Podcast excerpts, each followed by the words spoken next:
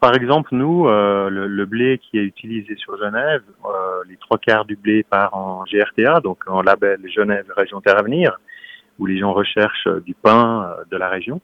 Eh ben, on va avoir une diminution de pain de, de notre terroir, de notre production. Donc, si on n'a pas ce blé-là, les meuniers, les transformateurs, la grande distribution va acheter du blé à l'étranger. 2000 tonnes de céréales, là, où on a payé 50 centimes le kilo, faites vite le calcul, quoi. Ça fait quand même, sur 300 familles paysannes, vite euh, des chiffres qui sont quand même assez importants.